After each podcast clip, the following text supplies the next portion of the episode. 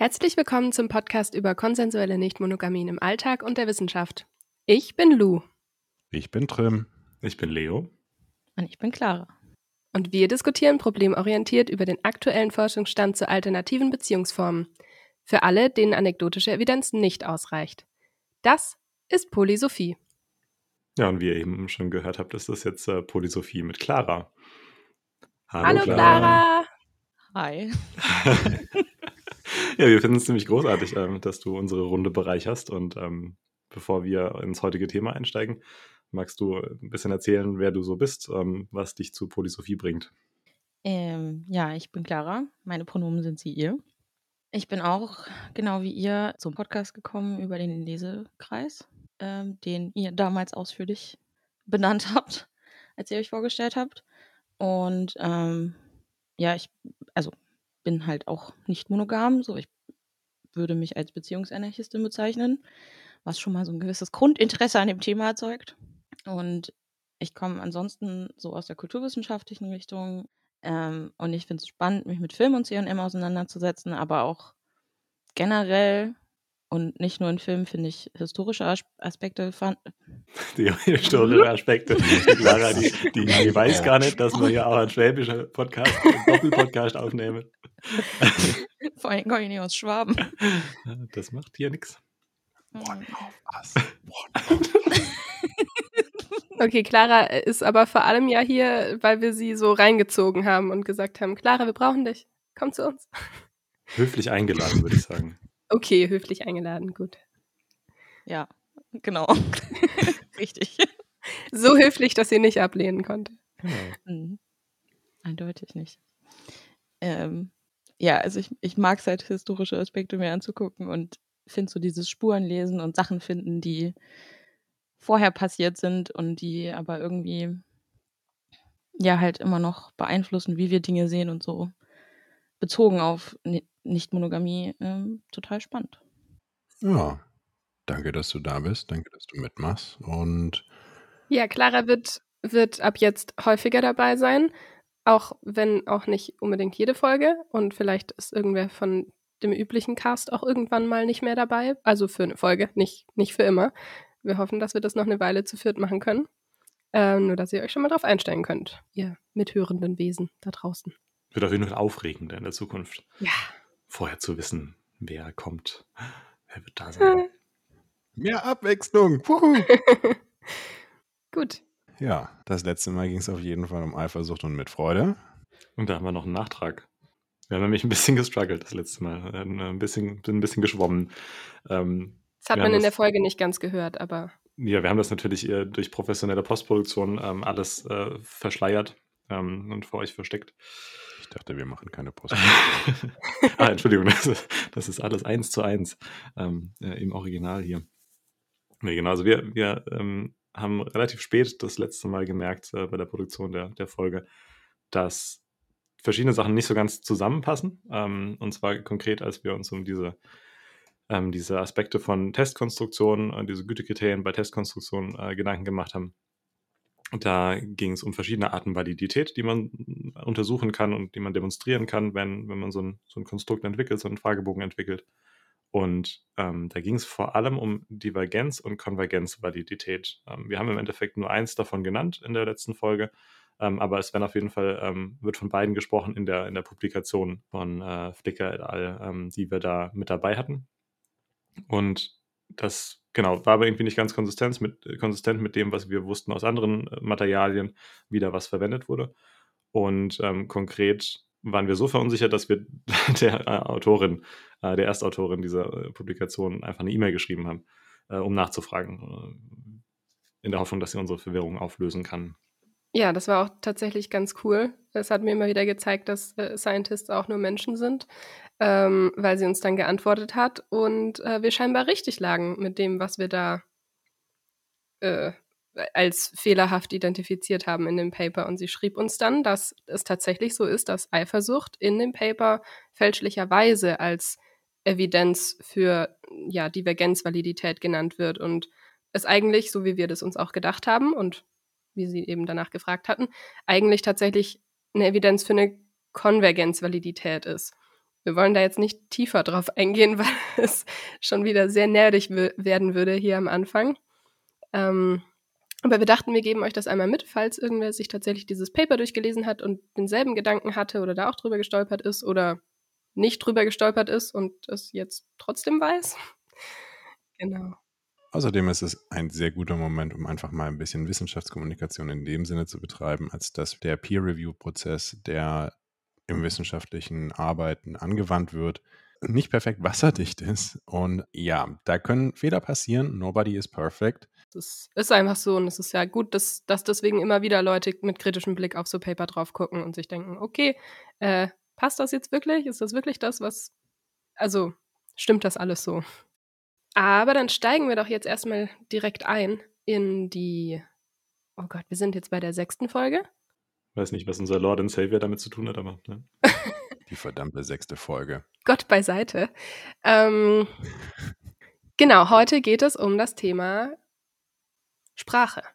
Wir haben es beim letzten Mal mit unserer Vordiskussion natürlich schon angekündigt und schon so ein bisschen uns Gedanken gemacht, worüber wir reden wollen ähm, oder was uns interessieren würde. Und ähm, in der letzten Folge ging es ja um das Wort Compersion oder auch um das Gefühl Compersion und Eifersucht. Und Compersion ist ja, naja, es ist ja ein neues Wort, das irgendwie auch, weiß nicht, vielleicht nicht unbedingt ein neues Gefühl beschreibt, aber auf jeden Fall mh, mm, ermöglicht, ein Gefühl zu beschreiben, das im mononormativen Kontext vielleicht nicht beschreibbar ist. Das ist zwar da und fühlbar, aber es ist nicht beschreibbar und dementsprechend auch nicht kommunizierbar. Das heißt, man könnte an der Situation fast sagen, dass so die, ne, die dominante Sprache, die mononormative Sprache, die uns allen so bekannt ist und mit der wir alle so vertraut sind, dass die so ein bisschen versagt, ne, dass da eine Lücke zurückbleibt. Und da gibt es verschiedene Beispiele für, ähm, wo wir uns mal einfach ein paar rausgegriffen haben. Genau, also Eifersucht ist ja letztendlich, ähm, das ist die einzige Möglichkeit, wie man in einem mononormativen Kontext auf das Gefühl blicken kann, das ausgelöst wird, wenn, oder das, das da ist, wenn mein Partner oder meine Partnerin mit anderen Menschen interagiert, Sex hat, da potenziell ähm, mit denen romantisch wird, wie auch immer. Es gibt halt einfach in der dominanten Sprache keine, keine andere Beschreibung dafür. So, es gibt weder die Möglichkeit, das Ganze als positives Gefühl zu framen, ähm, noch die Möglichkeit zu sagen, Eifersucht ist zwar da, aber es ist irgendwie nicht so schlimm. Also ich, ich fühle dieses Gefühl, aber es ist nicht allumfassend oder existenziell irgendwie. Mhm. Darüber hinaus ist ja auch so, dass man nicht nur dem Gefühl nicht wirklich einen anderen Namen geben kann oder nicht anders darüber nachdenken kann, sondern auch das, wie ich Personen beschreibe, die in Relation zu PartnerInnen von mir stehen oder zu in Relation auch zu Leuten, die, mit denen ich anderweitig irgendeine Form von Beziehung habe. Es gibt halt auch keine Wörter, um, um den, also keinen Namen dafür, wie ich Leute bezeichne, die, mit denen ich über Ecken sozusagen in der Beziehung stehe. Kannst du ein Beispiel für machen? Naja, also zum Beispiel, dass halt ähm, natürlich erstmal von Untreue geredet wird, dass aber auch so Sachen, dass es beleidigende Slurs gibt, wie zum Beispiel Schlampe, dass es ähm, auch so Bezeichnungen gibt wie die andere Frau oder ähm, ähm, auch dieses bezeichnende Begriffe dafür, dass jetzt jemand ähm, irgendwas kaputt macht, indem er dazukommt oder sowas. Im Englischen gibt es den Begriff Homewrecker zum Beispiel. Ja. Ja, wobei ich es nochmal auseinanderziehen würde. Also das eine ist ja quasi diese Identitätsebene, wo man dann sagt, okay, ich, ich kann gar keine positive Identitätsbezeichnung irgendwie haben als Frau, die mit mehreren Menschen romantisch ist oder sexuell ist, weil da hat man halt diesen Schlampenstempel. Ne? Du bist dann halt, ich weiß nicht, ich kenne zumindest keinen positiven Begriff dafür. Gibt dann irgendwie Schlampe oder Lebedame oder wie auch immer, wenn ein bisschen altmodischer ist. ähm, Spusi. okay. Mhm. Auf jeden Fall ist halt immer so diese, diese, diese dominante Vorstellung der Untreue da oder des, äh, ja, der unangebrachten Sache. Und das andere ist dann diese Beziehungsebene, was du auch angesprochen hattest, Clara, ne, mit ich kann gar nicht ausdrücken, was der Partner meiner Partnerin eigentlich zu mir ist. Und das ist eigentlich ähm, voll ulkig, ne? weil für Be Familienbeziehungen haben wir sowas ja. Also ich kann ja mhm. durchaus ähm, wie ist das, die, der, der, der Ehemann meiner Schwester ist mein Schwager. Ne? Das ist, ich kann ja. nicht, ich muss nicht die ganze Zeit sagen, ne, das ist ja der Ehemann meiner Schwester, sondern ich, ich kann einfach von der Beziehung von mir zu der Person sprechen als mein Schwager. Und das, ja. Wobei das so bei angeheirateten Sachen auch schnell wieder uneindeutig werden kann. So nenne ich jetzt den, keine Ahnung, Ehemann meiner Tante trotzdem Onkel ich habe von diesen ganzen Begriffen keine Ahnung. Ich bin da grundsätzlich verwirrt davon. Deswegen ist aber auch vielleicht einfach eine gute Frage, beziehungsweise unser Problem Statement in diesem Fall. Welche Rollen spielen spezifische Begriffe für CNM und vor allem, also wie, wie werden die sozial konstruiert und überhaupt, warum ist das wichtig? Jo, Warum ist es wichtig? Was ist, also ich würde äh, gerne zuerst mal die Frage stellen, was ist Sprache eigentlich? So als ganz äh, niedrigschwelliger Einstieg in dieses Thema. Ähm, und wa warum, warum ist das überhaupt Thema für uns jetzt gerade? Ja, ich weiß nicht, ob was Sprache ist unbedingt so eine niedrigschwellige Frage ist. Psst, erzähl's niemandem. Machen wir gerade Sprache? Hm, maybe. Ähm, aber so, ich, also ich glaube auch tatsächlich, dass wir das gar nicht so sehr beantworten können, was Sprache jetzt eigentlich ist, sondern so ein bisschen eher, was wissen wir, also was, was passiert, wenn man Sprache als äh, Forschungsobjekt entdeckt, so. Und welche Betrachtungsweisungen erschließen sich daraus, was äh, in der Geschichte der Wissenschaft auch passiert ist. Ähm, und ohne jetzt zu detailliert darauf einzugehen, welche Denkströmungen was, wann, wie entwickelt haben, kann man halt mal kurz festhalten, Sprache wurde als Forschungsobjekt äh, entdeckt. Und dann, woraus sich halt auch die, die Frage entwickelt, was man an Sprache betrachten kann. Und dass halt Sprache konstruiert ist und aus der Erkenntnis, dass Sprache konstruiert ist, entwickelt sich dann halt auch die, der Aspekt, dass man dekonstruieren kann, was Sprache tut. Das klingt jetzt erstmal sehr uneindeutig aber es wird hoffentlich noch klarer. Ja, das äh, finde ich passt auch schon sehr gut zu dem, ne, zu unserem Einstieg eben gerade, wo wir gesagt haben, im Prinzip bleibt so ein bisschen Potenzial auf dem Tisch. Also irgendwie sind da Lücken äh, in dem, was konstruiert wurde bisher. Äh, und da ist natürlich auch so ein bisschen die Frage, kann ich da diese Lücken durch andere Konstruktionen füllen? Ähm, oder ne, muss ich irgendwie von dem, was schon konstruiert ist, Dinge dekonstruieren? Aber genau, bevor wir da irgendwie zu äh, schnell über die Begriffe hinweg äh, hoppeln, ähm, ohne da zumindest grob zu umreißen, was, was wir darunter verstehen oder ne, was die Literatur, mit der wir uns auseinandersetzen, äh, wie die das repräsentiert. Vielleicht hm, erst noch ein, zwei Sätze zum Thema Konstruieren. Also wie, was wird da konstruiert, wie funktioniert das? Ähm, und da habe ich ein Beispiel dabei. Ähm, wir gucken, wie euch das gefällt. Ähm und zwar ist das ähm, ein Beispiel inspiriert äh, von von einem Buch, äh, Berger und Luckmann, ähm, haben wir auch verlinkt in den Show Notes wieder für euch.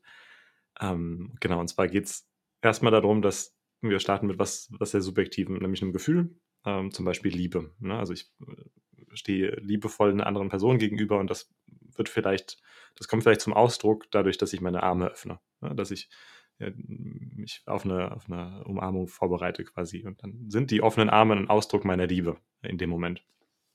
Und der, und der Ausdruck ist in der Welt, den können andere Leute sehen. Ähm, der, der repräsentiert diese Subjektivität. Und wenn ich jetzt aber will, dass, ne, weil wenn ich jetzt weggehe, dann ist das weg. also dann, äh, dann, dann stehe ich nicht mehr da mit offenen Armen, dann mache ich irgendwie was anderes. Und dann, ja, dann ist die, diese Repräsentation in der Welt weg von meiner, von meiner Liebe. Und wenn ich jetzt zum Beispiel will, dass das ein bisschen längerfristig, nachhaltiger, permanenter in der Welt äh, ist, dann kann ich mir überlegen, okay, inwieweit kann ich ähm, das vergegenständlichen? Also inwieweit kann ich zum Beispiel ähm, einer Person anbieten, ähm, ihr einen Ehering zu schenken? Ähm, und dann, wow. ist da, dann ist das ähm, ne, vielleicht die Vergegenständlichung meiner Liebe. Äh, das ist ein sehr, sehr passendes Beispiel ähm, für unseren Podcast. Ähm, ich liebe dich, hier ein weil, Ring. weil dann, ähm, dann ne, durch, dieses, äh, durch dieses Objekt, durch diesen Ring, ähm, haben auf einmal auch andere Möglich äh, Menschen die Möglichkeit, ähm, irgendwie einen Zugang zu bekommen zu meiner Subjektivität. Ähm, auch wenn ich nicht mehr da bin, auch wenn ich nicht mehr mit offenen Armen dastehe. Ähm, und damit ist es quasi ein ja objektiv vorhandener Bestandteil der Wirklichkeit geworden, meine Subjektivität. Leo, was ist denn jetzt Wirklichkeit? Das ist eine sehr gute Frage, weil wir haben ja, ich glaube, das letzte Mal auch schon ähm, darauf hingewiesen, dass gerade so umgangssprachlich verwendete Begriffe, wenn sie aus einem philosophischen Kontext kommen, ein bisschen gefährlich sind, weil ne, man sehr schnell so den Eindruck hat, ah ja, jetzt, äh, ich weiß, was das bedeutet, ich habe das auch ich schon mal gehört. das schon. genau, aber genau, in dem Fall ist es halt wichtig zu sagen, dass, ne, jetzt auch wieder aus dem Kontext dieses Buches, ähm, dass Wirklichkeit da definiert wird als Qualität von Phänomenen, die ungeachtet unseres Wollens vorhanden sind. Also das ist quasi in dem Sinne einfach die, die, der Kontext, wie, wie, wie da Wirklichkeit benutzt wird. Und ne, immer wenn die, man quasi Wirklichkeit sagt in diesem Framework, in diesem wissenschaftlichen Framework, dann ähm, genau, muss man sich quasi auf diese Definition besinnen und überlegen, okay, ergibt das Sinn, ähm, ja, wenn wir das in Relation verwenden. Beantwortet das so ein bisschen deine Frage, Lu? Ja, schon. Ich glaube schon. Genau. Also ne, wir wollen da jetzt auch nicht super tief in, in die verschiedenen Definitionen von Wirklichkeiten äh, reinsteigen, nur an der Stelle nochmal einfach der Hinweis, es ist relevant, ne, was, wie der Wirklichkeitsbegriff definiert ist. Mm. Und die offenen Arme sind auch Teil der Wirklichkeit, aber nicht langfristig zumindest, weil du diese Position genau. wieder verändern kannst, aber der Ehering ist halt einfach genau. da. Ne, wenn, wenn eine andere Person den trägt, dann ist das quasi die permanente äh, Repräsentation meiner, meiner Subjektivität, meiner Liebe. Ja, oder auch anderer Dinge, also keine Ahnung, eurer Verbindung oder so. Genau, also, genau. Ne, aber jetzt in diesem Beispiel. Ehering ist das noch ein bisschen, kann das noch ein bisschen komplexer sein, hoffentlich. Genau, genau. Nee, in, in, die, in, diesem Beispiel zumindest, genau. Ähm, also ne, im, im, Buch ist es ein Beispiel mit Zorn und Messern und Waffen. Ähm, das, erschien mir ein bisschen zu äh, konfrontativ, deswegen ähm, was nicht so aufgeladen ist wie Eheringe. komplett nicht aufgeladen. Na gut. Genau. Wir haben, wir haben ja auch noch nicht über komplexe Kohlenstoffstrukturen gesprochen, also known as Diamanten, insofern. Genau. Oder die Rolle der Werbeindustrie bei der äh, Entwicklung der Wichtigkeit für, von Verlobungsringen für Beziehungen. Wir haben Affiliate-Links in der Beschreibung fertig. Nein, das ist ein, das ist ein Spaß. Ich sehe ein Potenzial für eine Folge zum Thema Ehe, liebe Clara. Ja. Wir haben doch eh schon gesagt, wir wollten was zum Thema ähm, Kapitalismus und äh, Nicht-Monogamie machen. Ach, richtig. Hm. Ja, auch sehr gut bei dem Stichwort Ehe. Genau. Ähm. Wie auch immer. Ähm, ne? Also, wenn wir jetzt dem, dem, Beispiel noch weiter folgen, weil noch ist ja das alles schön und gut und unterhaltsam vielleicht, aber was hat das jetzt mit Sprache zu tun? Ähm, die, das, wo, wo das Beispiel hinführen soll, ne, diese, diese Logik mit, ich äh, objektifiziere, äh, nee, nicht ich objektifiziere jetzt, ich äh, Objekt. Diese, Dein ähm, Gefühl nimmt Gestalt an. Ja, genau, wenn, wenn mein Gefühl diese Gestalt annimmt, dieses Objekts, ähm, dann, dann ist es ja quasi ein Objekt, das ich erzeugt habe oder das jemand erzeugt hat, ne, das Menschen erzeugt haben, dieser, dieser Ring. Ähm, aber gleichzeitig ist es auch diese Objektivation ähm, meines, meines Gefühls. Also das ist beides zusammen. Ne? Sowohl ein Erzeugnis, aber als auch diese, diese Repräsentation. Und das könnte aber auch abstrakter sein. Also das, ähm, das könnte auch irgendwie sein, keine Ahnung, ich ähm, habe einen Herzsticker und mache dir den irgendwie an die Tür oder sowas. Ne? Und dann, oder man schreibt sich einen Liebesbrief. Genau, und in, in diesem Liebesbrief könnte ich ja auch zum Beispiel neue Worte finden, die mein Gefühl ausdrücken. Und genauso wie, die, wie der Ehering oder die, der, der Sticker an der Tür ähm, ist ja das Wort, wenn das weiterlebt, überdauert das ja quasi auch ne, den Moment meiner Subjektivität. Ähm, und schwuppdig habe ich äh, ein, ein, Wort konstruiert, ähm, das aus dieser Subjektivität kommt. Und die, die Theorie, wie ich sie verstanden habe, ähm, ist, dass eigentlich unsere komplette Sprache so entstanden ist und entsteht und sich so entwickelt. Ich finde das total spannend, weil meine erste Assoziation gar nicht so sehr ist, äh, sich zu fragen, okay, wie ist jetzt dazu gekommen, dass der Ehering überhaupt Ehering heißt? Sozusagen, sondern halt mehr so, okay, was macht es mit uns, dass es Wörter gibt wie Ehering und wo, also schon auch, wo kommen die her, sondern mehr so diese Seite, okay, Sprache beeinflusst uns und unsere Wahrnehmung ja auch. So dadurch, dass ich weiß, was ein Ehering ist, habe ich Assoziationen dazu. Ich habe ähm, Dinge, wie ich, wie ich handle. Also ich gebe den Ehering jemandem, ich erzähle jemand anderem, hey, ich habe der anderen Person jetzt einen Ehering ähm, gegeben und dann setzt mich das in eine bestimmte Beziehung zu dieser Person, der ich den Ehering gegeben habe, aber genauso halt auch zu der Person, der ich erzähle, dass ich ihr den Ehering gegeben habe, weil zum Beispiel ähm, automatisch klar ist, hey, ah, die Person hat jetzt der Person eine Ehre gegeben, jetzt kann die mir keinen mehr geben. so, dass zum Beispiel Wissen, das da mit drin steckt und Ja. dieses Wissen entwickelt sich ja. Und Sprache hat da total viel mit zu tun und beeinflusst halt, was passiert. Also es ist nicht nur so, dass, dass unser, Ist wie, wie so ein Kreislauf eigentlich, ne? Also genau, irgendwie ist es entstanden, aber dann hört es da nicht auf, sondern es, ist, es, es wirkt wieder, es wechselwirkt wieder mit, mit unserer Realität, mit unserem Gebrauch davon auch. Ja. Ja. genau. Also so Sprache entsteht aus unserem Erleben und aus Sprache entsteht dann wieder, entsteht dann wieder unser Erleben. Und das ist jetzt natürlich, also ich, ich finde immer, wenn man dann so lange über diesen Kreislauf nachdenkt, dann kriegt man irgendwann einen leichten Knoten in den Kopf, weil man nicht mehr weiß, wo der Anfang und das Ende ist und kommt dann zu dem Schluss, ja, es ist ein Kreislauf. Und ähm, wenn ich dann so über diese Beispiele nachdenke, hat das häufig so diesen Effekt, dass einem ja bewusst wird, dass diese Beispiele sehr reduziert sind, Mhm. nur um überhaupt den Prozess zu verstehen. Also vielleicht hat im Prozess von Leo stellt sich irgendwo hin mit offenen Armen, macht dann einen Ring, gibt den irgendjemandem, erzählt jemandem davon, dass er jemandem den Ring gegeben hat. Dazwischen hat er vielleicht auch noch ist er mal spazieren gegangen, hat geschlafen und was gegessen so. Und das ist ja auch immer noch irgendwie damit verbunden, was passiert ist mit diesem Ehering. Mhm. So. Ähm, und ne, das sind, also das ist in der Realität natürlich extrem komplex alles. Und man reduziert das in Beispielen so, um zu verstehen, was der Prozess ist. Aber das heißt noch lange nicht, dass der Prozess dann exakt so abgelaufen ist, wie man das in dem Beispiel erzählt hat. Weil es das Sinn macht. Ja. Hoffe ich zumindest. Ähm, was ich halt, was man, finde ich, dann halt so ein bisschen sagen kann, so, um das so abzurunden, was jetzt dieser Kreislauf bedeutet, ist, so Sprache konstituiert unsere Wirklichkeit.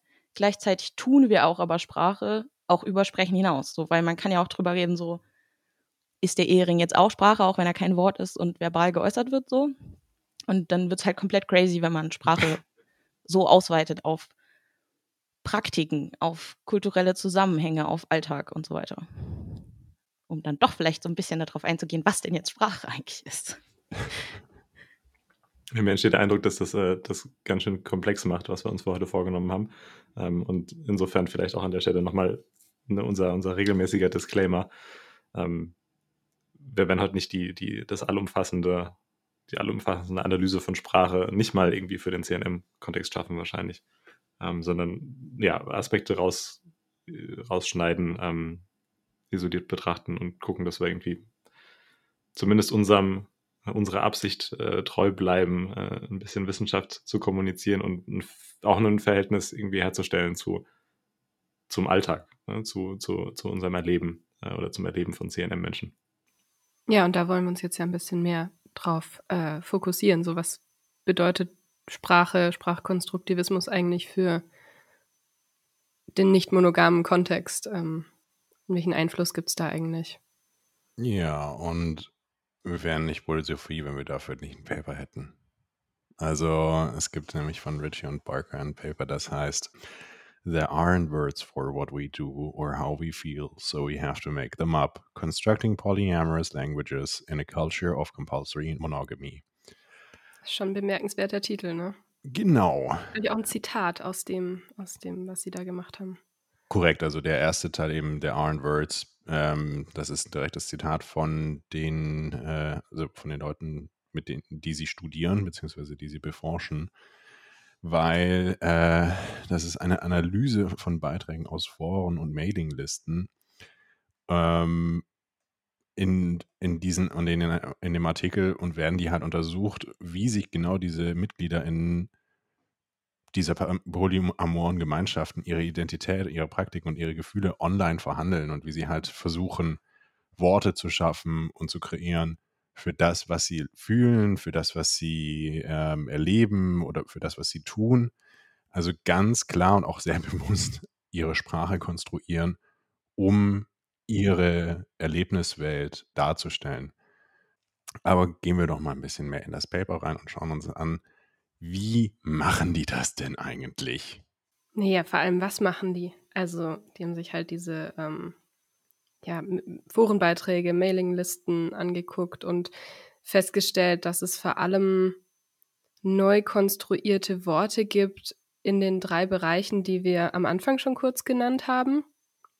Also, um zum Beispiel Gefühle besser beschreiben zu können und nicht auf diese dominante mononormative Sprache beschränkt zu bleiben, um Identitäten besser beschreiben zu können, um die eben nicht nur so als eine ne Möglichkeit zu haben, sich mit negativen oder mit Slurs äh, zu identifizieren. Und das dritte, um Beziehungen ähm, darzustellen. Also äh, um zum Beispiel eben, wie man Schwager sagt, eben auch ausdrücken zu können, wie man mit Menschen im Polykül, haha, noch ein neues Wort, in Beziehung steht. So, und bei den Gefühlen haben sie sich natürlich, wie wir in der letzten Folge, auch äh, angeguckt, ja, was Compersion ist, also dieses neue Gefühl von, beziehungsweise der neue Begriff für das positive Gefühl.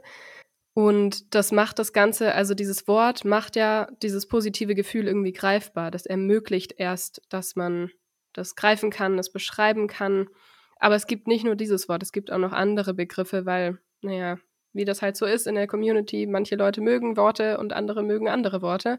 Ähm, deswegen wurde zum Beispiel noch der Begriff Frubly ähm, entdeckt oder wird benutzt, auch für dieses positive Gefühl. So, ich bin irgendwie Frubly, es erinnert ja auch so an Bubbly, also irgendwie äh, aufschäumendes Glücksgefühl. Und auf der anderen Seite gibt es natürlich auch den Diskurs um ähm, Eifersucht als irgendwie, naja, Eifersucht eben nicht als was ganz Schreckliches darzustellen, sondern in abgeschwächter Form einfach zu sagen, so ja, ich, ich fühle da dieses negative Gefühl und es fühlt sich nicht gut an, aber es ist jetzt auch nicht irgendwie existenziell schrecklich, ähm, sondern ich sag halt, ich bin irgendwie wibbly. So, das ist das Wort, um, um einfach zu sagen, ähm, das ist, ja klar, es, es fühlt sich nicht gut an, es ist jetzt nicht positiv, aber es ist halt nicht all das, was das Wort Eifersucht so mit sich bringt. Zum Beispiel, dass man die Beziehung dann aufhören müsste oder so. Äh, eine andere Möglichkeit wäre, oder was da genannt wurde, war zum Beispiel der Begriff Just J, also nur eifersüchtig, also J als Abkürzung für jealous, im Sinne von nur eifersüchtig, ähm, um halt darzustellen, so ja, ist, ich bin eifersüchtig, aber es ist halt nur eifersüchtig und es geht auch wieder vorbei und ich kann da durcharbeiten.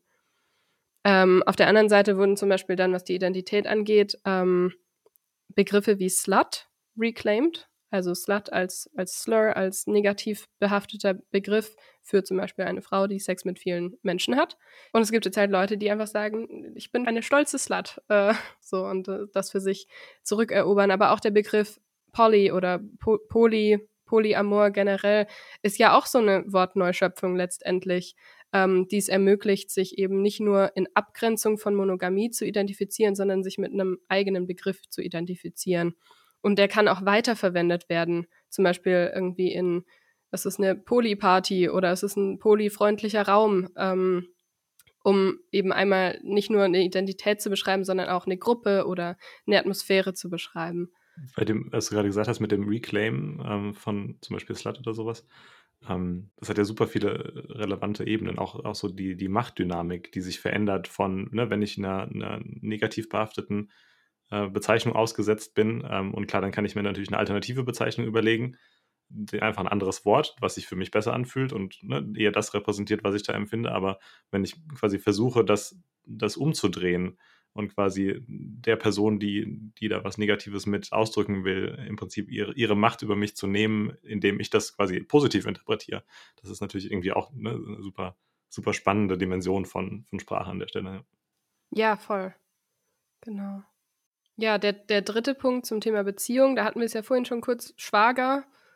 Was ähnliches gibt es ja im nicht monogamen Bereich auch, dass man Metamor zum Beispiel verwendet als Begriff, um die, die Partnerin meiner Partnerin zu beschreiben, was es dann halt direkt auch ermöglicht, einen Zugang zu dieser Beziehung zu haben. Also ich habe eine Beziehung mit meiner oder meinem Metamor, ganz direkt. Nicht nur über die gemeinsame Partnerperson, sondern ja, da ist eine direkte Beziehung, die es dann auch ermöglicht, sowas wie Metamor-Zeit sich einzuräumen oder das einfach wertzuschätzen, dass da eine eigene Beziehung ist. Und bei den, bei den neuen Worten das ist natürlich super spannend, das, das zu beobachten, wie sowas entsteht ähm, und was für eine Wirkung das auf, Leuten, auf Leute hat. Weil du hast schon angesprochen, ne, dass selbst so eine Entwicklung wie Compersion, ähm, wenn das aufkommt und, sag, ah, und Leute sagen, hey, das, das ist toll, das, endlich kann ich was zum Ausdruck bringen, wofür ich vorher kein Wort hatte, dass da dann auch direkt ähm, oder ne, recht unmittelbar auch eine, eine, Kritik oder vielleicht auch eine Selbstkritik äh, folgt, gerade weil es eben aus dem Englischen kommt, wo, wo phonetisch einfach die, die, die englischen Worte für, für Nötigung und Zwang relativ nah dran sind. Ne? Und Leute sagen, boah, das erinnert mich zu stark irgendwie an, an diese Worte. Und dann ist es vielleicht, funktioniert es für mich gar nicht so. Ähm, das ist alles auch, auch nicht Triviales. Ne? Also das ist nicht so, ah, ich, okay, jetzt lege ich mir ein neues Wort und dann ist alles, mhm. ist alles wunderbar. Ähm, das Absolut. Ist, das ist schon bemerkenswert, finde ich, ja. Vielleicht muss man da auch noch dazu sagen, das, was wir jetzt besprechen hier, kommt ja aus diesem Ritchie und Barker Paper und das erforscht halt den englischen Sprachraum. Also ich glaube explizit Mailinglisten, die vor allem in London um den Raum ähm, aktiv waren und Foren aus dem Bereich. So natürlich ist das ein sehr englischer Diskurs und in Deutschland wird es da ähm, weitere und ganz andere Worte geben, die verwendet werden. Aber es ist ja nun mal auch so, dass ja Worte wie Compersion sind ja durchaus auch zu uns geschwappt und wir nehmen die dann ja auch auf und weiß nicht, entwickeln die weiter oder verwenden sie oder verwenden sie nicht oder verwenden eigene Worte. Oder Versionen davon. Oder Versionen davon, genau. Also war mir nur noch wichtig, das hinzuzufügen. Mhm. Wir besprechen jetzt diese Worte, weil die explizit in dem Paper auftauchen. Ähm, ja. Und zum, zum Thema diese Worte, die in dem Paper auftauchen, äh, dieses Just J oder Just Jealous quasi, ähm, da, dazu hatte ich irgendwie auch noch so ein, also ne, einerseits irgendwie super cool, das so zu entschärfen und zu sagen, hey, vielleicht muss das gar nicht so existenziell bedrohlich sein, ne, wie es manchmal dargestellt wird, oder sich es auch einfach, also, weiß ich nicht, aus äh, einfach anfühlen kann. Ne? Also ist schon das sind ja mächtige Emotionen, die da, ähm, die damit beschrieben werden. Aber gleichzeitig habe ich mich gefragt, wo dann die Grenze zu, zu bagatellisieren und verharmlosen ist. Also zu, zu was, wo ich jetzt sagen würde, dass wenn ich das zu sehr abschwäche, dann, dann nimmt mir das vielleicht auch die Möglichkeit, über diese negativen Emotionen angemessen zu sprechen. Weil das ja auch, also die, die sind ja dann nicht weg, nur weil ich jetzt Mitfreude oder, oder Compersion als Wort habe, sind ja, ne, also heißt es ja nicht, dass ich dann keine, keine Eifersucht mehr fühle. Und dann, weiß ich nicht, hatte ich so ein bisschen so einen, so einen, so einen vorsichtigen Beigeschmack irgendwie bei, beim Lesen von diesen, von diesen Abschwächungen. Ja. Weiß nicht, wie ging es euch da?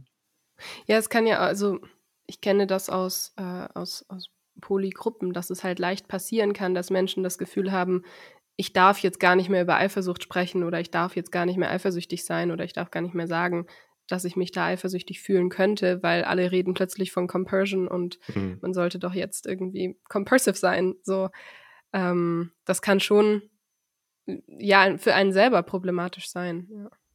Das Risiko ist natürlich auch gerade in dieser Abgrenzung von den etablierten Begriffen da, dass es so ein bisschen überschlägt ne, ins, ins andere Extrem oder quasi, dass es dann äh, vor lauter, wir achten drauf, dass wir sagen, dass wir nicht äh, nur eifersüchtig sind ständig, dann äh, in der Situation rauskommen, wo es so aussieht oder ne, sich so anhört, als wären wir eigentlich jetzt alle nur mitfreuden, äh, mitfreudig ständig. Ähm, und, und ja, das, das verzerrt natürlich so ein bisschen die Perspektive. Ich glaube auch unterschiedliche Erfahrungshorizonte können da eine Rolle spielen. Also zum Beispiel, dass ne, ihr habt letztes Mal ja auch so ein bisschen drüber geredet, so dass Eifersucht sich über Zeit verändern kann, wenn mhm. man halt mhm. anfängt, damit zu arbeiten, sozusagen.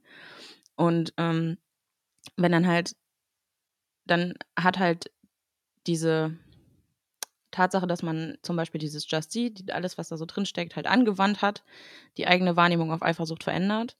Und dann kommen halt neue Menschen dazu und man erzählt denen davon, aber für die ist das halt, ist halt, die sind halt dann vielleicht an einem anderen Punkt von diesem Prozess. Und dann, dann ist es vielleicht gar nicht die Absicht zu bagatellisieren, sondern einfach die Perspektive zu verändern. Aber das mhm. kann dann trotzdem gerade in einem direkten Austausch halt den Effekt einfach auch haben. Ja. Ja, gerade wenn den anderen Leuten der, ne, dieser Kontext nicht zugänglich ist oder nicht so transparent klar ist, ähm, dass es jetzt aus einer unterschiedlichen äh, Perspektive einfach gesprochen ist. Ja. ja, da haben wir ja dann auch schon wieder so dieses dieses Thema mit Sprache und dass wir irgendwie eine Art von Bedeutung vermitteln wollen. Und wenn ich aber in einem ganz, diesen, diese Sprache in einem ganz anderen Kontext irgendwie kennengelernt habe oder mich weiterentwickelt habe und andere Menschen dieses Wort noch mit ganz anderen Dingen verbinden, dann kann man auch gar nicht mal so gut kommunizieren oder es ist auf jeden Fall, ähm, ja, kann schwierig sein. Wie ist es denn mit diesem ähm, mit den anderen Bereichen. Also jetzt haben, sehr, jetzt haben wir sehr viel über Gefühle gesprochen, über Compersion, Eifersucht. Naja, also bei Identität kann man das anbringen, was Leo ja eben schon angedeutet hat, mit diesem, beziehungsweise Lou eben schon angedeutet hat, mit dem, mit der Sprachaneignung von Slut. Also, dass dieses, diese Idee von ich, ich reclaime ein Wort und verändere halt die Herrschaftsstrukturen, in denen das Wort mir gegenüber benutzt wird oder die Machtstrukturen, ähm, halt eine, eine queere, also einfach eine queere Tradition von Spracheignung erstmal generell ist. Das ist super, super spannend, wenn man sich anguckt, wo halt auch so die Ursprünge von Polyamorie liegen. Ähm, aber es ist halt auch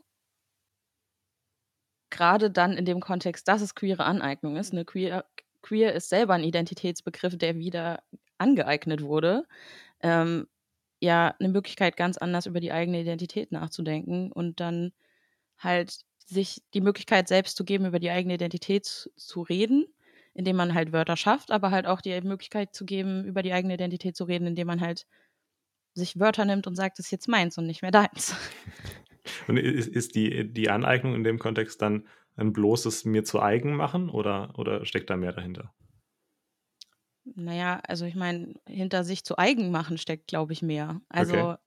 ne, also da sind wir ja wieder beim Thema, Sprache wird findet statt und wir tun das. So, wenn du dir ähm, ein Wort aneignest, dann tust du das ja, indem du sagst, hey, ich bin eine Slut.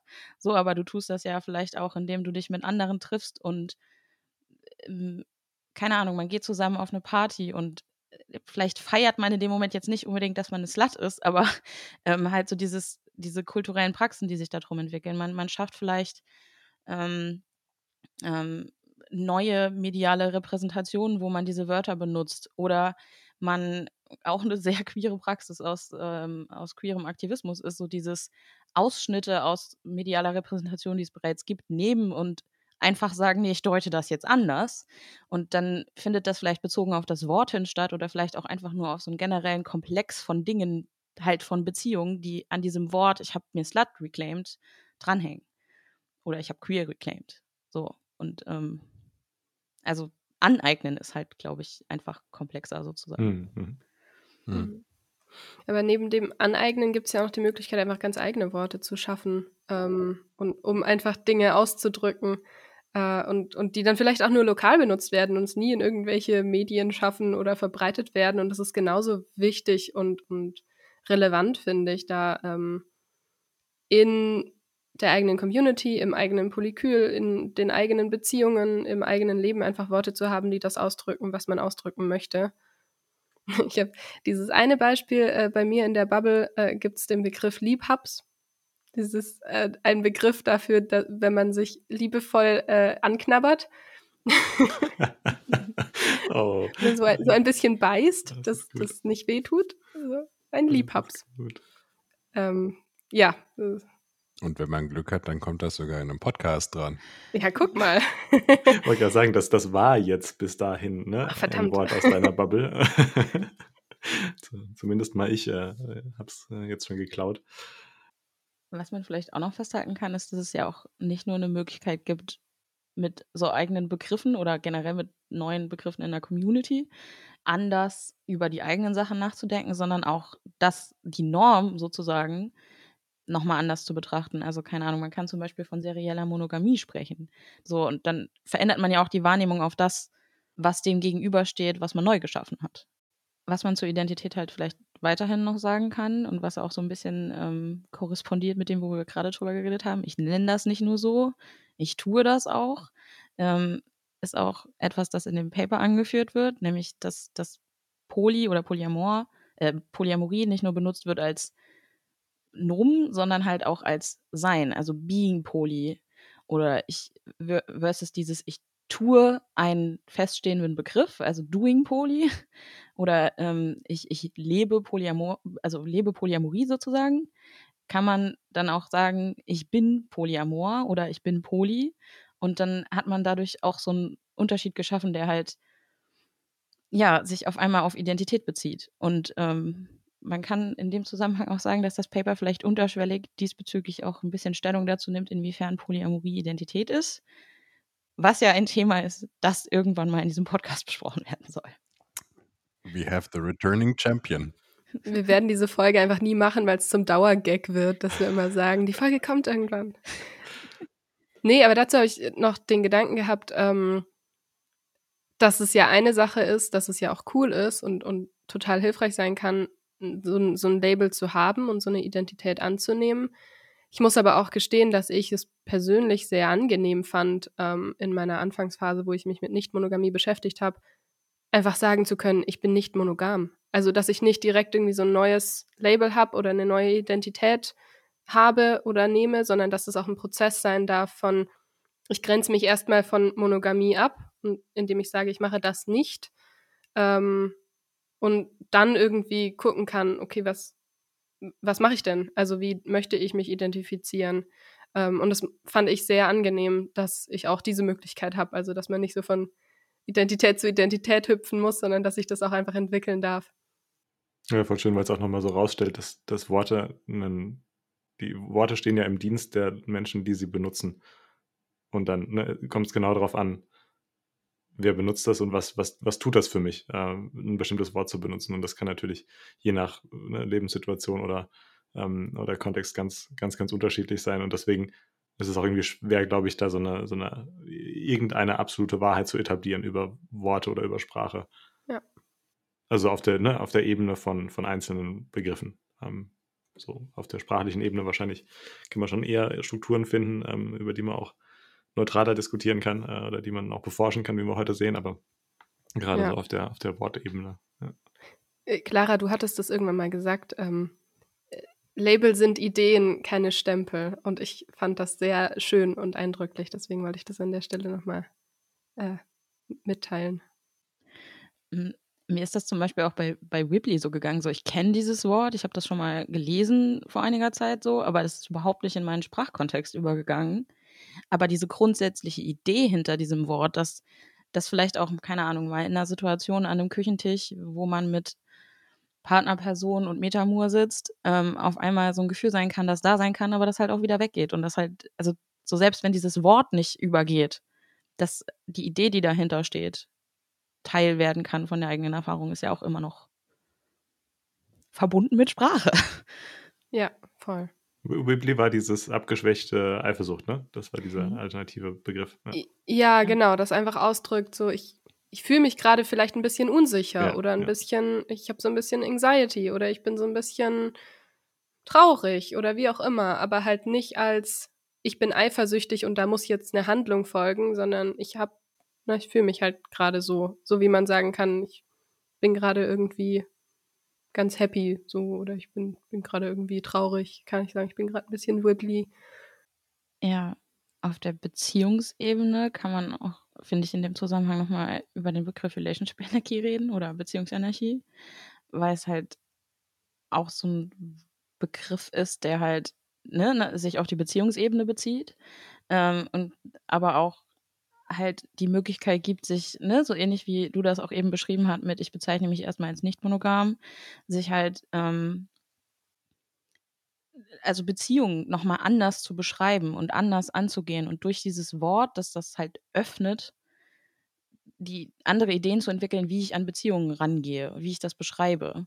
Mhm. Und ich muss halt jetzt dann nicht sagen, hey, ich, ich suche nach, also ich, ich suche nach einer Freundschaft, ich suche nach Liebe so, sondern ich bin Beziehungsanarchist oder Anarchistin und entwickle deswegen die Begriffe nicht von vorher, sondern lass die Beziehung sich von dem entwickeln, was ist. Und muss es halt nicht einteilen. Und dass das, das ein Wort das ausdrücken kann, oder ja, im Deutschen ein Wort, ähm, das, das, das macht halt super viel mit der eigenen Wahrnehmung von Beziehungen, je mehr man darüber nachdenkt, auch einfach. Ich habe gerade überlegt, ob wir Beziehungsanarchie schon mal erklärt haben, aber ja, das haben wir in irgendeiner Folge zuvor ja. mit dem Manifest, genau. Mhm. Und ansonsten müssen wir da auch einfach mal noch eine Folge drüber machen. Sowieso. ja, es äh, ist auf jeden Fall ein, ein, ein Punkt, dass diese neuen Begriffe ja auch es ermöglichen, dass man nicht mehr diese klare Differenzierung haben muss zwischen, das ist eine Freundschaft, da teilen wir nichts Sexuelles, das ist eine Beziehung, da teilen wir Sexuelles. es ist halt, es darf halt auch verschwimmen irgendwie ineinander. Und da neue Begriffe für zu haben, ist schön. Ja, und auch das generell, das finde ich ganz wichtig auch nochmal zu betonen, dass ich oft so ein bisschen den Eindruck habe, dass das mit Polyamorie manchmal noch recht schnell passiert, dass man recht schnell Beziehungen immer noch einteilt in romantische und sexuelle Kontexte. Mhm. Und auch das muss mhm. halt nicht sein. So, also so, es wird halt offen. Also man, Sprache gibt einem die Möglichkeit, halt anders darüber nachzudenken, anders darüber zu reden. Für mich persönlich tut das halt Beziehungsenergie besonders gut, aber das ist jetzt so meine Wahrnehmung, dass halt ähm, diese, dass man nicht nur nicht mehr klare Beziehungslabel hat dafür, ob das jetzt sexuell ist oder nicht oder ob das romantisch ist oder nicht, sondern dass man auch über romantisch und über sexuell hinaus weiterdenken kann, so dass man Beziehungen und deren Wichtigkeit nicht nur daran festmacht, dass man ja halt auch aromantisch und auf einem asexuellen Spektrum über Beziehungen nachdenken kann und deren Wichtigkeit und wie man die gegeneinander abstuft. Ja. Und Wörter finden kann dafür, dass man vielleicht mit, ähm, dass, dass es Beziehungen gibt, die, die vielleicht vergleichbar sind mit einer Ehesituation, aber zum Beispiel nicht sexuell. Oder sie sind vielleicht sogar sexuell, aber nicht romantisch und was auch immer das dann genau heißt. Und diese Möglichkeiten, darüber nachzudenken, ne, auch dass es Begriffe gibt wie aromatisch, asexuell, ne?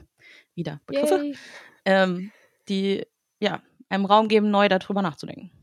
Und dieser, dieser Shift, diese, diese Veränderung in, äh, in diesen Perspektiven, das ist auch was, was zumindest in, in, in dem einen Paper ähm, auch referenziert wird als äh, eine schon ein bisschen andauernde Dynamik äh, über die letzten Jahre und Jahrzehnte.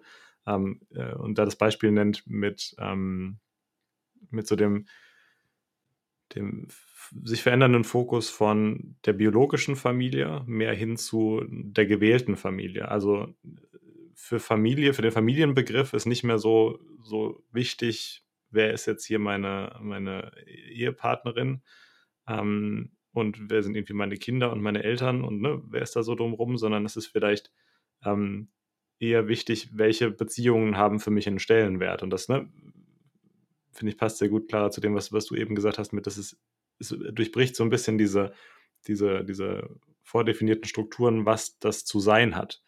Weil, ne, wer sagt, dass meine Familie aus einer, einer Eheperson deren Beziehung irgendwie so und so aussieht, ähm, bestehen muss. Die Bourgeoisie. Ja. Heteronormative Bourgeoisie. das kann, ähm, ne, kann ja sehr, sehr individuell gestalten, äh, gestaltet und eher eine gewählte Familie auch sein. Wo man vielleicht aber auch noch was zu sagen kann, nachdem wir jetzt sehr viel darüber geredet haben, dass diese Begriffe Möglichkeiten öffnen, ist dadurch, dass wir, wenn wir wieder Begriffe haben, die auch wieder einschränken können. Also dadurch, dass ich dann halt einen festen Begriff für irgendwas benutze, wie Metamor, ähm, kann dieser Begriff oder wie der verwendet wird, halt auch wieder neue Einschränkungen schaffen. Also zum Beispiel. Aber ihr habt mir das Licht versprochen. Mit den neuen Worten sollte alles besser werden. Also, ganze, sorry, mach gerne mach mal, mach gern mal ein Beispiel für ähm, was, was ist so ein einschränkender Effekt? Hm, naja, bei Metamor zum Beispiel geht mir das manchmal so, dass ich feststelle, dass das viel als Beziehungsstatus verwendet wird. Mhm. Ähm, dasselbe gilt auch so ein bisschen für Polykyl. Und das, das ist völlig fein. Und ich finde das auch super, aus allen genannten, bisher genannten mhm, Gründen. Mhm. Aber ich habe manchmal das Gefühl, dass ich den Begriff lieber deskriptiv verwenden würde. Ne? Also auch wieder mhm. aromantische, asexuelle Kontexte zum Beispiel. So ist jetzt, ähm, ne, um auf das Beispiel zurückzukommen, man lebt vielleicht mit jemandem zusammen in einem eheähnlichen Zustand, der aber halt nicht romantisch oder sexuell ist oder halt auf Arten, die vielleicht nicht klassisch mit einer ähm, eheähnlichen Beziehung assoziiert werden. Ähm, und die Person hat dann jetzt aber eine romantische Beziehung oder auch die Person hat auch einfach nur äh, eine Person, die sie als, äh, also keine Ahnung, eine neue beste Freundin, irgend sowas. So, und ähm, dann definiere ich das jetzt als Metamur, weil es ist ja schon irgendwie auf einer Ebene vergleichbar und auch nicht. Und manchmal so. Oder auch Polykyl, so von Beziehungsenergie-Standpunkt aus, wenn das sehr stark verbunden wird mit romantischen Beziehungen, dann ist das, was ich vielleicht einfach mal nur deskriptiv als mein Beziehungsnetzwerk beschreiben würde, nicht mehr als Polykyl bezeichnbar. Hm. So, solche mhm. Sachen. Und vielleicht, Aber weil ja auch die, die Abgrenzung, ne, mein Polykyl versus die anderen Beziehungen, die ich habe, ja auch wieder eine gewisse Hierarchie vielleicht impliziert ne, oder implizieren kann oder vielleicht sogar ganz bewusst auch repräsentiert, was dann, ne, je nachdem, wie man so Beziehungen leben will, vielleicht auch nicht so gut, nicht so gut reinpasst. Ja, ja ich glaube, generell wird zu viel Fokus auf sexuelle und oder romantische Beziehungen gelegt und zu wenig Fokus auf andere Beziehungen. Also gerade in diesen Begrifflichkeiten steckt das halt immer drin, wie du, wie du schon gesagt hast. Weil ich meine, wenn ich jemanden als mein Metamor bezeichne, dann steckt da ja meistens auch schon mit drin, was wir teilen und was wir nicht teilen und was wir dürfen und was nicht. Also das kann je nach Beziehungsstruktur natürlich auch variieren, aber im Zweifelsfall gibt es halt die Regel, dass man mit Metamors keine sexuellen Beziehungen anfängt oder keine romantischen oder wie auch immer. Oder es gibt vielleicht sogar die Regel, dass das total normal ist in dem Polykül, äh, dass die Metamors auch irgendwie was miteinander anfangen und dann ist man schon wieder in so, in so Strukturen drin, in denen man vielleicht gar nicht sein will. Gibt ja auch gleichzeitig davon, so Gleichzeitigkeiten so. Also angenommen, Person X fängt was mit Metamor Y an, ähm, dann hat sie jetzt vielleicht noch eine andere Beziehung mit Person Y, aber sie ist ja trotzdem immer noch ein Metamor. Ja. Darf man das? Wissen die das? Ja, also darf man absolut. Ich meine, das, was wir hier als Podcast betreiben, ist halt ganz klar Sprachkonstruktivismus, ähnlich wie das durchaus auch Ritchie und Barker betreiben. Die natürlich sehr viel wissenschaftlicher als wir. Aber it's Sprachkonstruktivismus nonetheless. Ja, weil das, was wir am Anfang auch über Sprache gesagt haben, ne, dass das, wie das sich konstruiert und wieder zurückkonstruiert, das passiert ja immer und ständig. Also passiert es auch, wenn man auf einer Metaebene darüber redet, dass das passiert.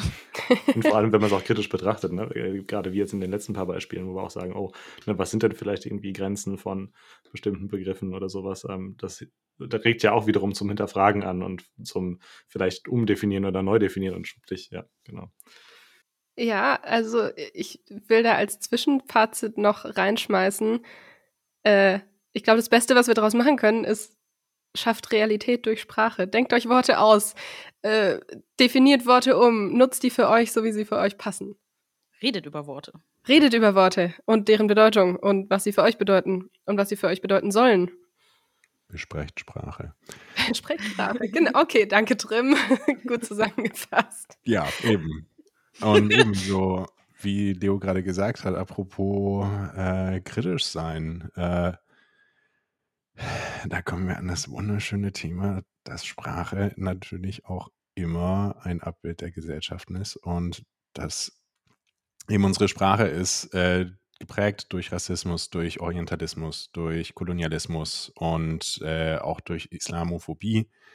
Und das alles spiegelt sich natürlich wieder. Ähm, und eben, es gibt dazu eine konstruktivistische Antithese, und zwar von Park, ähm, Polyamory is to Polygamy, as queer is to barbaric.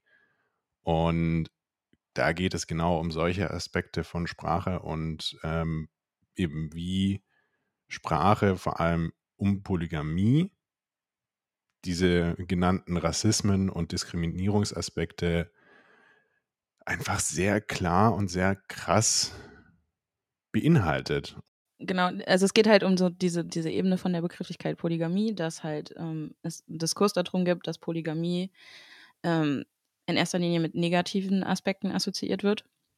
Ähm, sowohl bezogen halt in rassistischen oder Kontexten als auch ähm, bezogen auf Religion, also zum Beispiel ähm, Mormonen, dass ähm, das halt in erster Linie gleichgesetzt wird mit zum Beispiel, also entgegengesetzt von, von Gender, Gleichberechtigung und solchen Sachen, dass es halt als patriarch, äh, also grundlegend als patriarchal und negativ dargestellt wird und als eine Praxis, die man beenden sollte.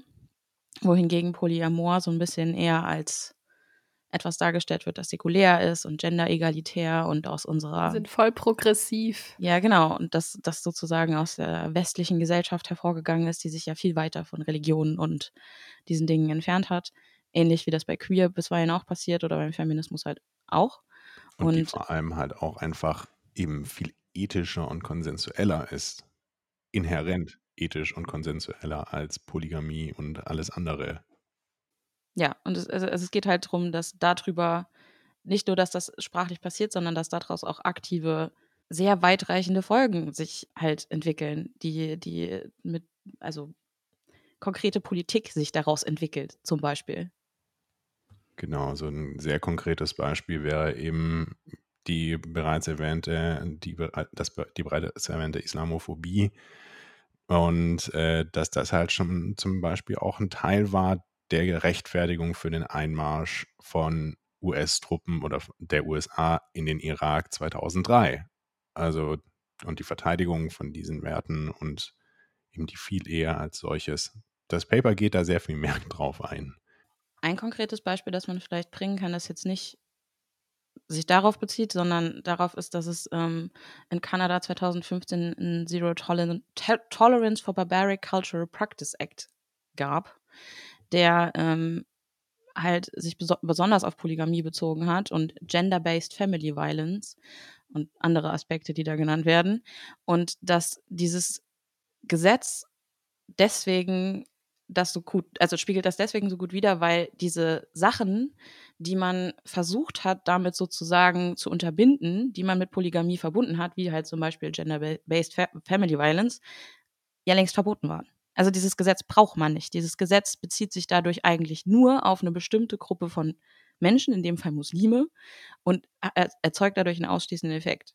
Dadurch, dass man dieses Wort, diese, dass es diese Assoziationen so damit gibt. Könnt ihr vielleicht noch mal kurz erklären, was es denn jetzt mit Islamophobie und Polygamie zu tun hat? Also was, wie, wie hängt das zusammen?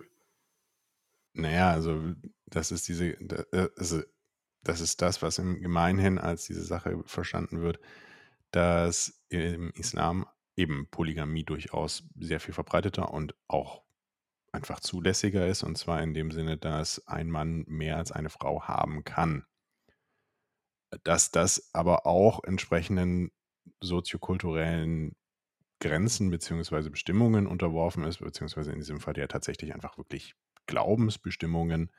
Das wird dabei komplett außer Betracht gelassen. Es ist immer so dieses Ja, ähm, eben viel Weiberei und äh, diese ganzen schönen kolonial, kolonialistisch, rassistischen, islamophoben Begriffe werden dann immer wieder rausgegraben. Das ist ein, das ist ja eine Bedrohung für die, für eben die westliche Kultur, das Abendland. Ähm, an dieser Stelle kann man dann ja auch den Orientalismus, wie eben von Said eingebracht, also eben dieser Kulturkampf und die, was dann auch sehr schnell in ganz klar rechte, neofaschistische ähm, Narrative abdriftet und ähm, reingeht. Wobei ich dazu sagen würde, dass das mit diesem, also dass das schnell dahin reingeht, schon stimmt. Aber der, der ganze Witz an dieser Beobachtung, die das Paper macht, ist ja, dass es das halt eben nicht muss.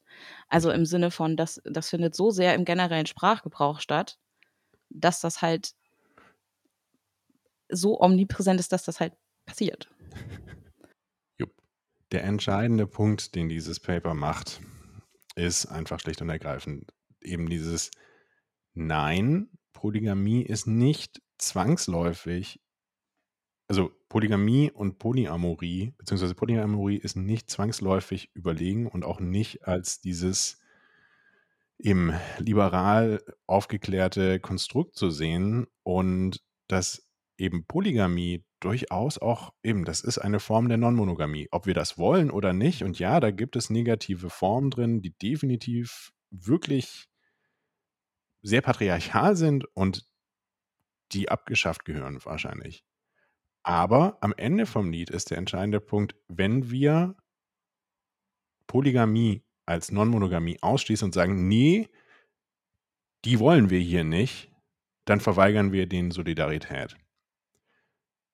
Und wir stellen uns über sie und sagen, nee, aufgrund von dem, was sie machen und wie sie das machen, ist das falsch. Und wir lassen das auch durchaus eben mit Konsequenzen wie zum Beispiel staatliche Verfolgung oder imperialistischer Intervention realpolitisch durchführen und zu eben diesen, den entsprechenden Konsequenzen kommen. Und das ist das, worauf das Paper sehr stark geht und sagt so, hey, hör, lass uns doch einfach mal eher solidarisch miteinander sein, als zu sagen, i, geh weg. Wir reden ja jetzt heute über Sprache sozusagen und deswegen ist halt der Aspekt auch in dem Paper relevant, weil es ja konkret darum geht, wie Nicht-Monogamien bezeichnet werden und in welchem Kontext das halt steht, bezogen auf Polygamie und der Abgrenzung von Polygamie gegenüber Polyamorie. Und also in dem Sinne auch wieder nicht monogame Sprache konstruiert wird und das aber halt in diesem Zusammenhang steht von Kolonialismus, Orientalismus und Rassismus. Und damit halt Abgrenzungen geschaffen werden, sprachlich, von nicht monogamen Praxen, konsensuell nicht monogamen Praxen. ähm, die sehr unterschiedlich sind. Was, was genau macht das Paper denn?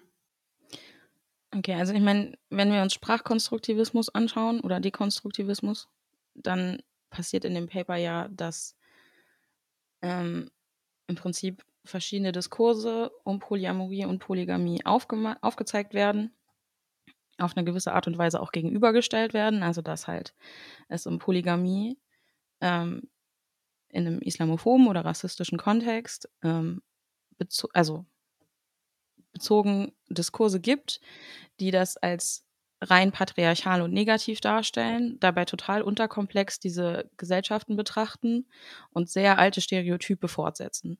Und das kann man halt, das ist das, was in dem Paper macht, halt mit rassistisch, also äh, mit antirassistischen Analysen machen, zum Beispiel mit Orientalismus von Said. Ähm, und halt zu, kommt dann, wenn man es kurz fasst, zu der Erkenntnis, dass diese, dass das eine Stereotypisierung ist, die sehr stark genutzt wird, um da ein anderes zu erzeugen. Und in dem Fall passiert das halt über den konkreten Begriff Polygamie.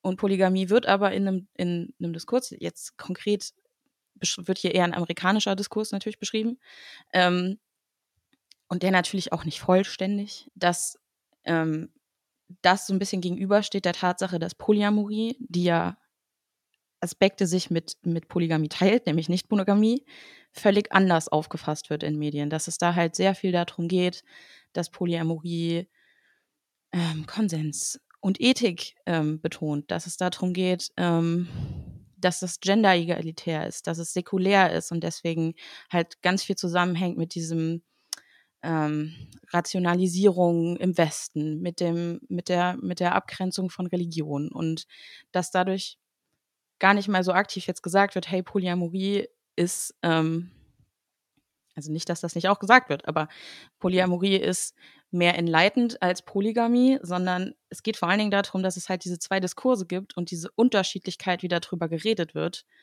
und dann teilweise noch Abgrenzungsprozesse zwischen dem einen und dem anderen stattfinden, halt so krass ähm, sind, weil die eigentlich nicht wirklich eine Grundlage haben. Und die Folge davon in einem sehr weiten politischen Kontext oder eigentlich auch nicht sehr weiten, das ist ja der Witz, es ist, passiert ständig und gleichzeitig wirkt es sich halt so weit aus, ist halt zum Beispiel dieses Gesetz, das ich eben beschrieben habe in Kanada, dass, dass etwas, dass Polygamie so verteufelt und verboten wird, weil es ja schädlich für Kinder ist, für Frauen, patriarchal und böse, dass ähm, halt ein Gesetz geschaffen wird, das in Kanada konkrete Folgen hat, weil du damit Muslime diskriminieren und ausschließen kannst, obwohl diese Sachen, die man damit erreichen wollte, in anderen Gesetzen weit verboten sind. Das heißt, man, man sagt, hey, wir machen das bei Polygamie ist so böse und das hat diese Sachen zur Folge, deswegen verbieten wir das. Aber eigentlich sind das zwei völlig getrennte Dinge. Und mhm. dadurch ist dann, stellt sich dann halt die Frage, ja, okay, geht es denn hier wirklich um Polygamie? Nein, eben nicht. Habe ich richtig verstanden? Du hast vorhin gesagt, äh, zum Beispiel bestimmte Formen von Gewalt, ähm, die ohnehin schon verboten sind, ähm, aber dann quasi da nochmal mit gesammelt wurden, also sagen, ja, ne, das machen wir jetzt hier spezifisch, weil das ne, Polygamie zugeordnet wird, dass das aber im Grunde Dynamiken sind, die in beliebigen Beziehungskonstrukten auftreten können. Also auch in polyamoren Beziehung könnte ich bestimmte Arten Gewalt haben ähm, und die will ich da genauso verbieten. Geht es um, um, um den Punkt, oder? Es geht eher um den Punkt, dass, dass ähm, Sachen verboten, also dass, dass Polygamie verboten wird mhm. und dass das in dem Fall konkret rassistisch und islamophob konnotiert ist und aktive politische Folgen in diesem Kontext hat und dass es eben nicht um Polygamie geht. Mhm. mhm. So, macht das Sinn? Also, weil, ja. weil das, was du beschreibst, ist ja eher dieses, ja, okay, ähm, ich, ich will Sachen verhindern, die gibt es aber in allen Beziehungen und ich denke, die gibt es nur da. Ja. Das ist nicht der Punkt. Okay sehr konkretes Beispiel wäre zum Beispiel, dass der Stereotyp benutzt wird, dass Frauen in diese Ehen gezwungen werden. Hm. Fun. Und also, dass das nicht konsensuell ist, beziehungsweise dass sie nicht wissen, worauf sie sich einlassen. Ähm, und auch zum Beispiel, dass das eben, also dass das ja ein diametral ähm, diametraler Widerspruch ist zu dem, wie ähm, westliche Staaten Familie, also Vater, Mutter, Kind plus Kind, Kind, Kind, Kind, Kind plus X mehr oder weniger definieren. Aber, also eben, dass dort diese Definition existiert. Nee, Familie, Kernfamilie, das ist das, was wir in diesem Staat machen. Alles, was darüber hinausgeht und vor allem das, was Muslime da irgendwie betreiben, das ist, nee, das, das gehört verboten.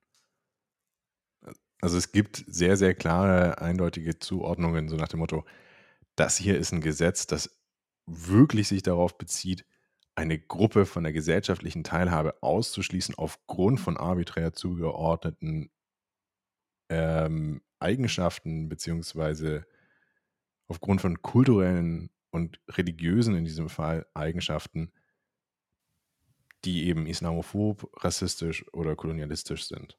Und Genau. oder.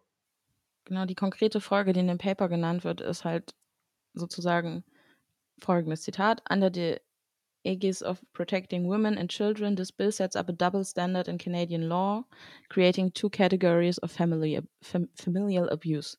The regular domestic violence committed by white Canadians and the barbaric cultural acts perpetrated by brown-skinned Canadians.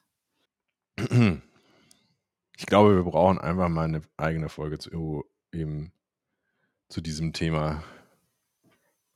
Zu welchem? Zu so inter intersektionale Marginalisierung und, und Mononormativität. Genau, weil wir haben das hier gerade nur angeschnitten. Das ist ein sehr, gerade diese Frage nach konsensuell und ethisch ist ein sehr, sehr ähm, aktuelles Thema, das viel diskutiert wird. Und wir sind alles weiße Personen, die dieses Thema hier gerade diskutieren. Und wir haben das hier angeschnitten. Wir haben das hier definitiv nicht allumfassend beleuchtet, diskutiert aber es ist wichtig, gerade wenn wir über Sprache sprechen, klarzumachen, dass das hier existiert und dass das ein Problem ist. Wenn ich so hm, rauszoome und zurückgucke auf, auf unsere Reise heute so und durch die, die Welt der Sprache, dann raucht mir so ein bisschen der Kopf. Das liegt, glaube ich, zum einen daran, dass, äh, dass es ein komplexes Thema ist, aber gleichzeitig natürlich auch, dass ich jetzt ähm, selbst kein Sprachwissenschaftler bin. Ähm, ich fand es dennoch super spannend und habe so den Eindruck gewonnen, dass, dass es vielleicht viel weniger um bei der, bei der, bei der Entwicklung von Sprache und bei der, bei der Konstruktion neuer Begriffe viel weniger darum geht, irgendwie was Endgültiges zu schaffen. Also dann den einen Begriff, der dann das weiterhin repräsentiert und dann in der Welt steht und, äh, und so bleibt für immer, sondern dass es eher so eine, so eine immer wiederkehrende Neuentwicklung ist und auch ein immer wiederkehrendes äh, hinterfragen und verändern und ne, also wir hatten von diesem Punkt mit Konstruktion und Dekonstruktion, also gefühlt so eine ein ständiges Konstru äh, Konstruieren und Dekonstruieren im Wechsel ähm, oder gleichzeitig oder ich weiß nicht, ob es da eine Abhängigkeit gibt, aber ähm, zumindest, dass es, dass es immer recht, recht fluide, recht veränderlich äh, bleibt.